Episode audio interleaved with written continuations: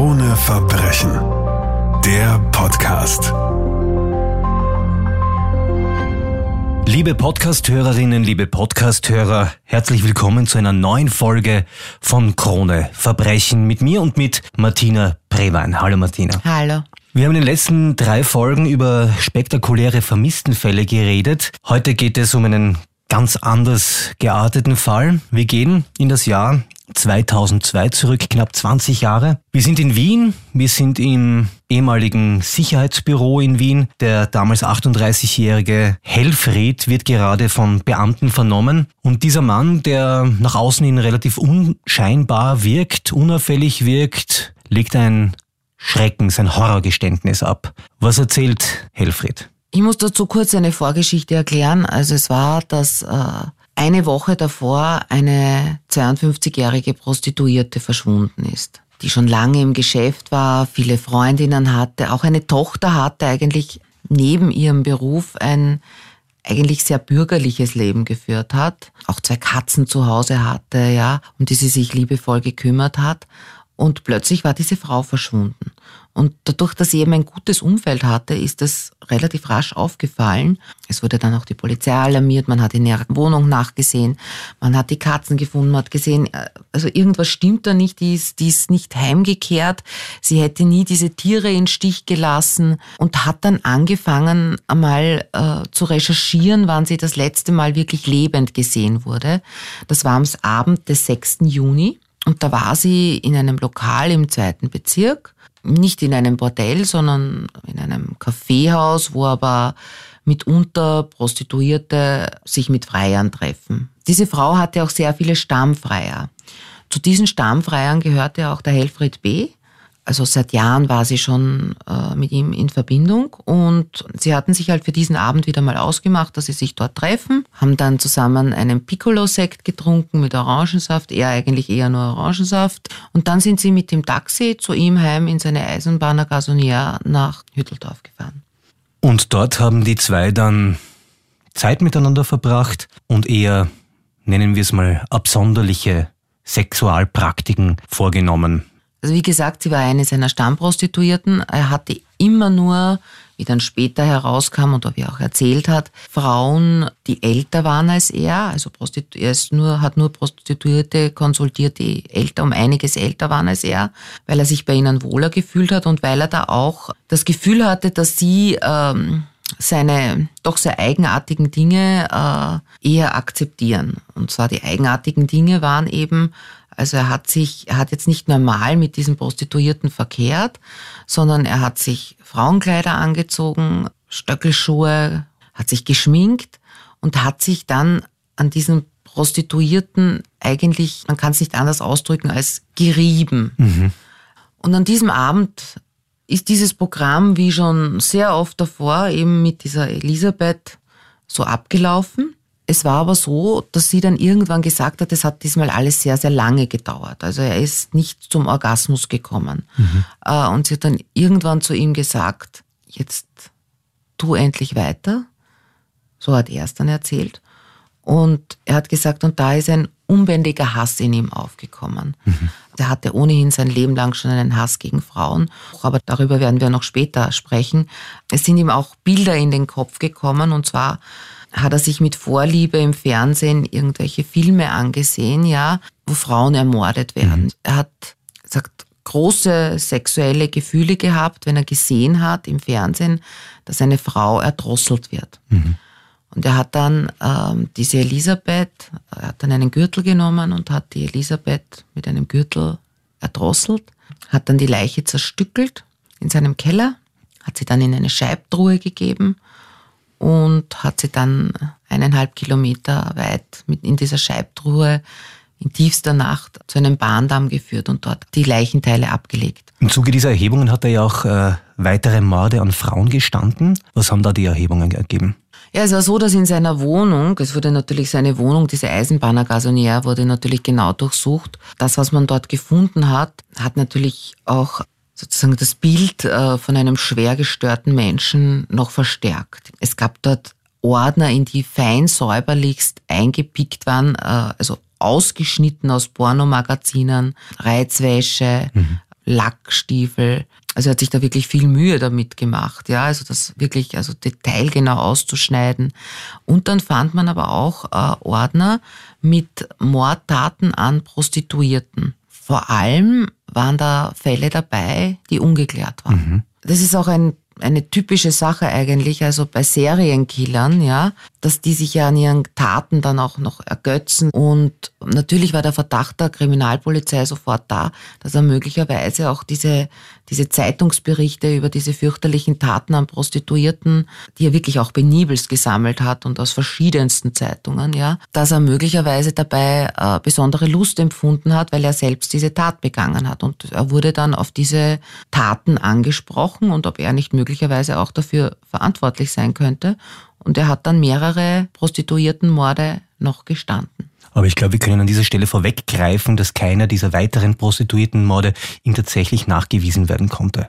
Stimmt. Also er hat dann auch bald einen Anwalt gehabt, den Dr. Christian Werner. Nach einem Gespräch mit dem Anwalt hat er dann sein Geständnis, seine anderen Geständnisse widerrufen, also diese weiteren Prostituiertenmorde. Die lagen ja auch teilweise schon sehr lange zurück. Es gab keine Tatbeweise. Teilweise ist es noch immer unklar, ob er es nicht vielleicht doch gemacht hat, ja, aber es hat, hat halt einfach keine wirklichen Tatbeweise gegeben und darum wurde er letztlich dann nur unter Anführungszeichen wegen einem Prostituiertenmord angeklagt. Was man ihm aber nachweisen konnte, und das hat er ja auch gestanden, und das ist evident der Mord an der Prostituierten Elisabeth, die er grauenvoll ermordet hat, danach zerstückelt und vergraben hat.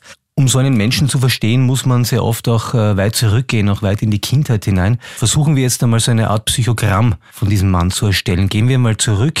Dieser Eisenbahner, der in Hütteldorf in Wien im 14. Bezirk gelebt hat, ist ja ursprünglich Steirer. Wie ist Helfried B. aufgewachsen? Wer sind seine Eltern? Wo und wann hat es begonnen, dass man sagen könnte, aha, das ist ein Indiz dafür, dass dieser Mann möglicherweise einmal so werden könnte. Also wenn man das von außen jetzt mal betrachtet, jetzt nur so die normalen mhm. Daten, ja, also ist in einer eigentlich ganz normalen Familie aufgewachsen. Sein Vater war ÖBB-Bediensteter, also das ist schon über Generationen alles irgendwie so gewesen. Er hatte einen älteren Bruder, eine jüngere Schwester in einer Wohnung in der Nähe des Bahnhofs von Graz. Mhm. Er war aber schon im Gegensatz zu seinen beiden Geschwistern irgendwie von Kindheit an anders. Mhm. Also er hat sehr spät zu sprechen begonnen, hat aber schon im Kleinkindalter, also mit zwei Jahren, hat er seltsame Wutanfälle bekommen, hat äh, seine Eltern gebissen und hat sich halt irgendwie auffällig verhalten. Das ganze auffällige Verhalten hat sich dann halt immer weiter fortgesetzt. Er hat dann auch zum Beispiel bei seinen Großeltern einmal am Bauernhof ein Feld in Brand gesteckt, ja, was ja auch ein sehr auffälliges Zeichen ist, weil viele Menschen, die Serienkiller werden, begehen in der Kindheit und Jugend Brände. Mhm. Also das haben einfach Untersuchungen ergeben, ja. Also er hatte kaum Freunde, war eher ein bisschen still in der Schule, dann aber doch wieder auch aggressiv. Er war viel zu Hause, äh, hat da schon ein Hobby entwickelt und zwar hat er da wirklich dieses große Hobby Eisenbahnen, hat da Eisenbahnanlagen zu Hause gehabt und hat damit gespielt. Er war auch sicherlich in der Schule ein Außenseiter und wurde von den Mädchen in seiner Klasse ziemlich gehänselt. Mhm. Da hat er gesagt, es, äh, da ist damals auch schon der wirklich große Hass auf Frauen oder überhaupt auf das andere Geschlecht entstanden, weil die ihn gehänselt haben. Und er hat auch dann seiner Lehrerin, also seinem Klassenvorstand, hat er erzählt davon, dass ihn diese Mädchen irgendwie so, so am Nerv gehen und, und sich über ihn lustig machen. Und da hat die gesagt, er soll sich über das nicht aufregen. Und da hat er schon Mordgedanken gehabt. Hat er sich mhm. schon gedacht, also diese Lehrerin müsste eigentlich umgebracht werden. Du hast den Titel des Artikels nicht umsonst der Frauenhasser genannt. Und es gibt so einen Tag X, nennen wir es mal so, in seinem Leben, im Leben des Helfrieds. Er ist 13 Jahre alt und da gibt es ein einschneidendes Erlebnis, das möglicherweise auch damit zu tun hat, warum er auch so ein ambivalentes Verhältnis zu Frauen hat. Oder es ist auch Ergebnis seines äh, ambivalenten Verhältnisses zu Frauen. Erzähl einmal, was da war. Es wird wahrscheinlich eine Mischung sein. Er hat damals eine Nachbarin dabei beobachtet, äh, wie sie Stöckelschuhe im Mistkübel der Wohnhausanlage entsorgt hat und hat dann auf einen unbeobachteten Moment gewartet, um diese Stöckelschuhe aus dem Mistkübel zu holen, hat sie dann nach Hause mitgenommen in seine Wohnung, hat sie zuerst versteckt, hat dann, wie er mal alleine daheim war, hat er sie geputzt und liebevoll hergerichtet sozusagen, ja. Und hat sie dann, nachdem sie geputzt waren, ähm, er hat sich an ihnen ergötzt. Jeden Abend, wenn er sich ins Bett gelegt hat, hat er diese Schuhe angehabt und hat unterschiedlichste absurde Fantasien dabei gehabt. Also hat sich dabei einerseits vorgestellt, dass er selbst eine Frau ist oder dass er Frauen umbringt. Martina, zu diesem Zeitpunkt ist Helfried B. 13 Jahre alt, geht noch zur Hauptschule. Wie ist sein weiterer Lebensweg? Also er wollte dann, er hat dann noch das Polytechnikum gemacht. Ähm, sein Wunsch war auch, bei der Bahn zu arbeiten. Er wurde aber dann zunächst, er konnte dort keine Lehre machen, er wurde abgelehnt. Mhm. Hat dann eine Schlosserlehre begonnen in einem Betrieb in der Steiermark, mhm. hat ja noch zu Hause gelebt, hat dann aber auch so einen fürchterlichen Hass auf die ÖBB entwickelt, ja, also die ihn abgelehnt haben und hat denen dann linkische Erpresserschreiben, Drohschreiben geschrieben. Er wurde nie als Täter ausgeforscht, mhm. möchte ich vorweg sagen. Ja, das ist dann alles im Nachhinein hochgekommen. Aber darin ist halt schon zu erkennen, was er für ein Aggressionspotenzial in sich trug. Er hat sich dann immer weiter noch bei, der, bei den ÖBB beworben und es ist ihm dann mit 23 Jahren gelungen, dass er dort wirklich genommen wird als Schlosser und hat eine Stelle in Wien bekommen. Und da ist er dann eben schon in diese Eisenbahner Gasonier gezogen. Und jetzt ist Helfried in Wien und kann seine Neigungen besser in dieser großen Weltstadt, in der er anonym leben kann, nachgehen. Wie schaut jetzt hier sein Leben aus? Er hat dann in Wien begonnen, seine Vorlieben wirklich auszuleben, groß. Er hat sich viel Frauenkleider gekauft, Lack, Lederstiefel, Perücken gekauft, Schminke, hat sich dann oft abends also wirklich hergerichtet wie eine Prostituierte und ist so durch die Prater Hauptallee, wo ja auch Straßenprostituierte damals sehr viele noch verkehrt mhm. haben, ist dort irgendwie so durchgegangen und hat sich, hat die Vorstellung gehabt, er wäre selbst eine Prostituierte und das hat ihm ein irrsinnig tolles Gefühl gegeben, hat er gesagt. Hat sich aber gleichzeitig dort Prostituierte gesucht, ältere Prostituierte, mit denen er dann angefangen hat, eben seine außergewöhnlichen Sexualpraktiken zu praktizieren. Im Mittelpunkt des Lebens äh, des Helfried B. steht ja dieser dramatische und ausufernde Frauenhass. Wie ist es in der Retrospektive zu erklären, dass er trotz oder gerade wegen dieses Frauenhasses selbst zumindest auch äußerlich zur Frau mutiert ist? Wie kann man das erklären? Er hat das so erklärt, dass er nur wenn er Frauenkleider angehabt hat, sich mit Frauen auf Augenhöhe empfinden hat können. Mhm. Sonst hat er sich immer von ihnen gedemütigt gefühlt. Wenn er eben diese Frauenkleider anhatte, dann hatte er sich ebenbürtig gefühlt. Das war auch so ein Trieb in ihm. Diese Neigungen, wenn wir so nennen möchten, das muss ja irgendjemandem aufgefallen sein. In welchem Umfeld hat er gelebt? Wie haben Freunde und Freundinnen auf ihn reagiert? Ist er als normaler Mensch rübergekommen oder wusste man, dass er schon ein Sonderling ist? Er hat als Einzelgänger gegolten und natürlich ein wenig als Sonderling. Von seinen Neigungen wusste allerdings mhm. wirklich in seinem ganzen Umfeld, also außer den Prostituierten, niemand. Er hat Arbeitskollegen gehabt, mit denen ist er hier und da ein Bier trinken gegangen. Er hat auch noch in der Steiermark Bekannte gehabt. Da gab es zum Beispiel ein Stammwirtshaus. Also da wurde eigentlich nur das Beste über ihn gesprochen. Ja, er ist halt dorthin gekommen, hat ein paar Getränke zu sich genommen, hat nicht viel geredet und ist wieder gegangen. So auf die Art. Aber mhm. er hatte jetzt keine wirklichen Bezugspersonen, eigentlich außer seiner Schwester. Seine Schwester hat dann auch die Wohnung der Eltern übernommen, nachdem die gestorben waren. Und er hatte dort weiter sein Kinder Kinderzimmer, also das war bis zuletzt, ja, und ist jedes Wochenende nach Graz gefahren, hatte dort noch immer seine Modelleisenbahn, ja, mit der er dort gespielt hat. Mhm. Ich habe dieses Zimmer damals gesehen und was halt auch irre war, da waren Kästen drinnen und die waren vollgestopft, aber feinst sortiert mit lauter Dia-Aufnahmen. Er ist nämlich, dadurch, dass er ja ÖBB-Bediensteter war, konnte er natürlich sehr günstig mit der Bahn reisen, ist auch sehr viel herumgefahren, ja, immer wieder auf Urlaube gefahren, immer allein, aber eigentlich nur um Bahn zu fahren.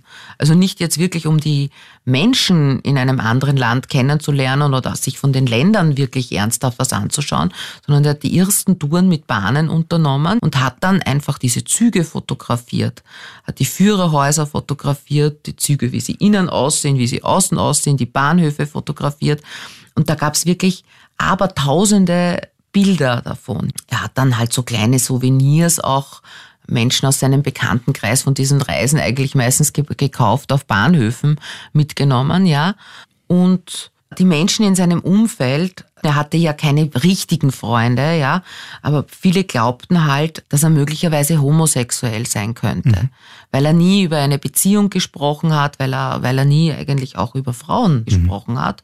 Er selbst hat dann gesagt, ähm, Darüber hat er sich wahnsinnig geärgert, ja, weil er ja nicht homosexuell ist und er hat dann auch einmal, das war aber, da müssen wir nochmal zurückgehen, also das war in der Bundesheerzeit, da hat er mal gehört, äh, wie zwei Kollegen während seines Präsenzdienstes über ihn gesprochen haben, dass er homosexuell sicherlich ist und die hat er dann einmal von hinten überfallen und mit, mit Ästen auf sie eingeschlagen, ja. Also da hat sich schon diese wirkliche Aggression auch gezeigt. Hat sich auch in anderen Taten gezeigt. Er ist zum Beispiel einmal mit dem Auto gefahren, hat er erzählt. Da hat eine Frau in einem anderen Auto gesehen und er hat gesagt, und die hat blöd geschaut und er hat einen Hass bekommen und ist ihm mit voller Wucht in dieses Auto einfach reingefahren. Konnte das nicht zügeln.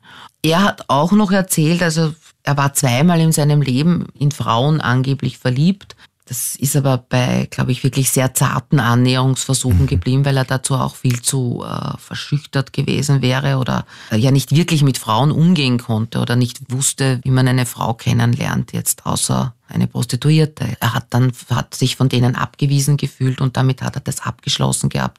Es wäre aber schon sein Wunsch gewesen, hat er gesagt, eine Beziehung mit einer Frau zu haben, also auch mit ihr vielleicht sogar eine Ehe zu gründen und Kinder zu bekommen, aber nur halt um einen Austausch zu haben, also um, um jemanden zu haben an seiner Seite.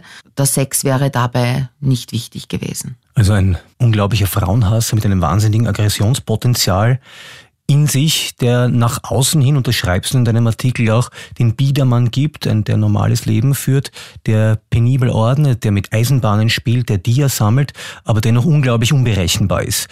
Ist das so eine Tendenz, die du als langjährige Kriminalreporterin bei ähnlich gelagerten Fällen auch beobachten kannst? Das Biedere nach außen und das Unberechenbare, fast schon Animalische ins Innengerichtete? Das hat sich immer wieder gezeigt bei vielen Fällen. Also zum Beispiel, wenn man den, den Wolfgang Pricklobil, den. Entführer mhm. der Natascha Kampusch, damit vergleichen würde, ja, sind natürlich vollkommen unterschiedliche Taten, die die beiden begangen haben. Aber der galt ja auch nach außen hin als als völlig bieder, der sein Haus wunderbar pflegt, ja, der seine Mutter gut versorgt, dem man nie so eine Tat zugetraut hätte. Immer wieder sieht man bei Menschen, die fürchterlichste Taten an Kindern begehen, dass die ein völlig normales Familienleben führen, ja, also dass die liebevoll mit ihren Frauen umgehen, selbst Kinder haben und dann wirklich schlimmste Missbrauchs- und Tötungsdelikte an Kindern begehen. Er hat diesen Mord 2002 begannen und dann hat es doch noch zwei Jahre gedauert, bis er verurteilt wurde. Warum hat das so lange gedauert?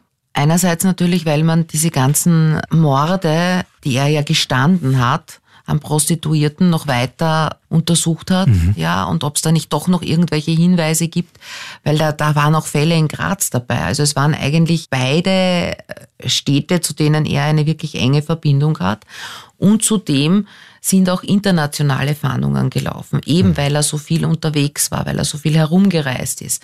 Was ja eigentlich auch ein typisches Zeichen von Serienkillern ist, dass sie an sehr unterschiedlichen Orten ihre Taten begehen, damit die gar nicht in Verbindung zueinander gebracht werden können. Man hat dann wirklich auch so ein nachträgliches Profil gemacht. Wann war er wo? In welchem Land? Zu welcher Zeit? Hat es da irgendeinen ungeklärten Mordfall an einer Frau gegeben? Es hat Fälle gegeben, aber es konnte eben auch keine Verbindung zu ihm hergestellt werden. 2004 wurde er dann letztendlich verurteilt und zwar zu lebenslanger Haft und äh, wurde in eine Anstalt für abnorme Rechtsbrecher eingewiesen. Wie du in deinem Artikel schreibst, ist er aber selbst froh gewesen, jetzt endlich in Haft zu sein. Was hat er denn gesagt? Er hat gesagt, er weiß, dass Böses in ihm steckt, er weiß, dass er zu schlimmen Dingen fähig ist und dass es besser ist, wenn er von der Gesellschaft weggeschlossen ist. Liebe Martina Brewein, bevor wir uns jetzt äh, von unseren Zuhörerinnen und Zuhörern verabschieden, vielleicht noch ein kleiner Ausblick auf das ganz aktuelle Magazin. Krone Verbrechen. Wir haben jetzt viel über Fälle aus dem Magazin des Jahres 2020 gesprochen mit dem Schwerpunkt Vermisstenfälle.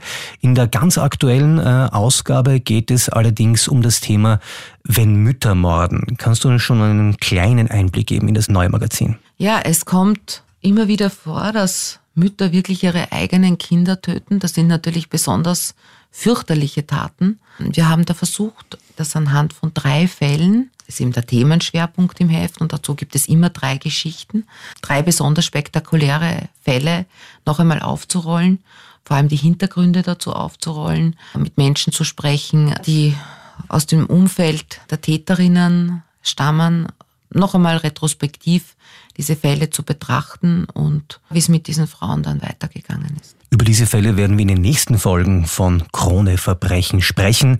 Martina Brewein, danke für das Gespräch heute. Danke dir. Krone Verbrechen. Der Podcast.